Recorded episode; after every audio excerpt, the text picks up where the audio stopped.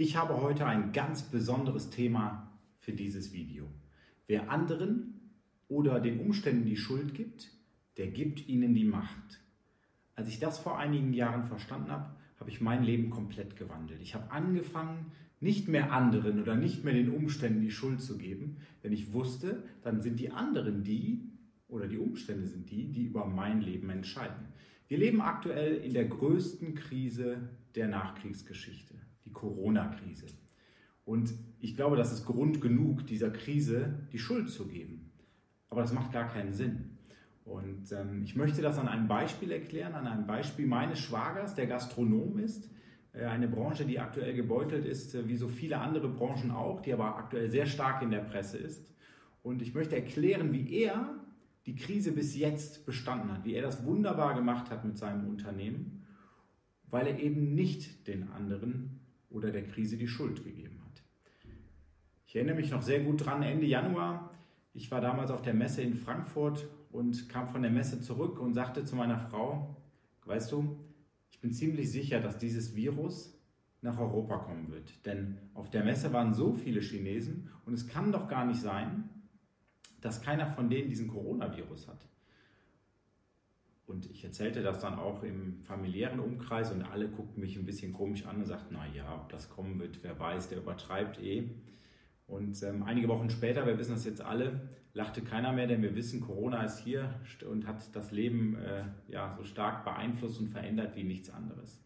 Und mein Schwager, der am Anfang noch sagte, ach ja, Achim, das wird schon nicht so schlimm werden, dem haben sie dann irgendwann den Schlüssel rumgedreht und das Geschäft geschlossen, sein, sein Gastronomiebetrieb. Er konnte sein Geschäft nicht mehr weiterführen.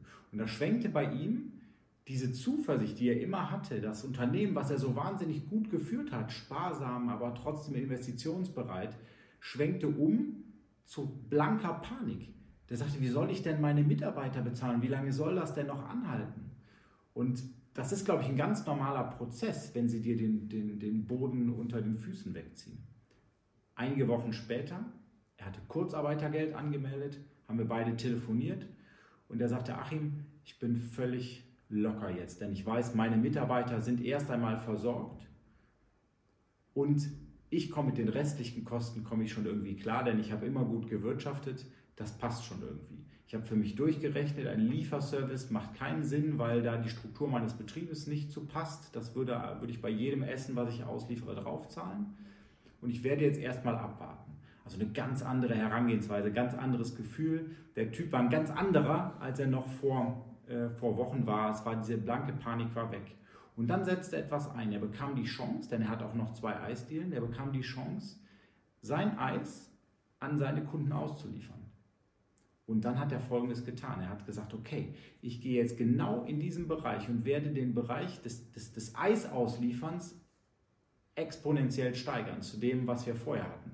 Und er hat sich da extrem drauf fokussiert und hat einen großen Teil, bestimmt nicht alles, aber einen großen Teil seiner Einnahmen doch erzielen können. Zumindest der Einnahmen aus dem Eisgeschäft. Also sein Unternehmen weiterentwickelt in der Krise. Er hat nicht der Krise die Schuld gegeben, sondern hat geguckt, was kann ich aus dieser Krise machen für mein Unternehmen, um dauerhaft im Markt erfolgreich zu sein. Und jetzt, ich habe gestern Abend im Radio gehört, am 9. Mai sollen wohl die Restaurants wieder öffnen können. Dann wird er natürlich auch wieder sein Restaurant öffnen und äh, ja, noch erfolgreicher. Ich bin fest davon überzeugt, dass er dadurch, dass er das weitere Standbein des Eisauslieferns jetzt hat, dass er noch erfolgreicher aus der Krise herauskommen wird, als er in die Krise hineingegangen ist.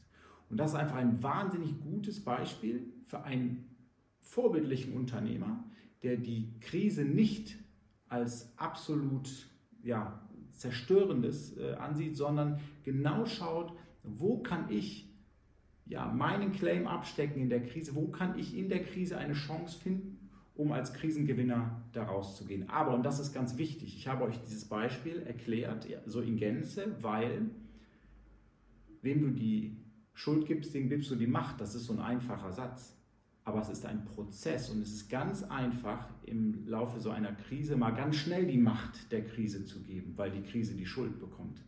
Und es ist ein Prozess in einem Menschen, dass er, dass er erstmal schauen muss, hey Mensch, Jetzt ist alles anders. Jetzt haben sie mir die Füße, den, den Boden unter den Füßen weggezogen. Jetzt muss ich erstmal schauen, wie komme ich mit der Situation klar. Das heißt, kurzfristig ist es dann einfach so, dass die Krise die Schuld hat. Aber der gute Unternehmer sorgt dafür, dass er mittel- und langfristig nicht der Krise die Schuld gibt, sondern alles dafür tut, um als Gewinner aus der Krise rauszugehen. Also, ich wünsche meinem Schwager alles Gute, dass er als, als Mega-Krisengewinner da rauskommt. Bin da fest von überzeugt und wünsche euch das Gleiche. Alles erdenklich Gute.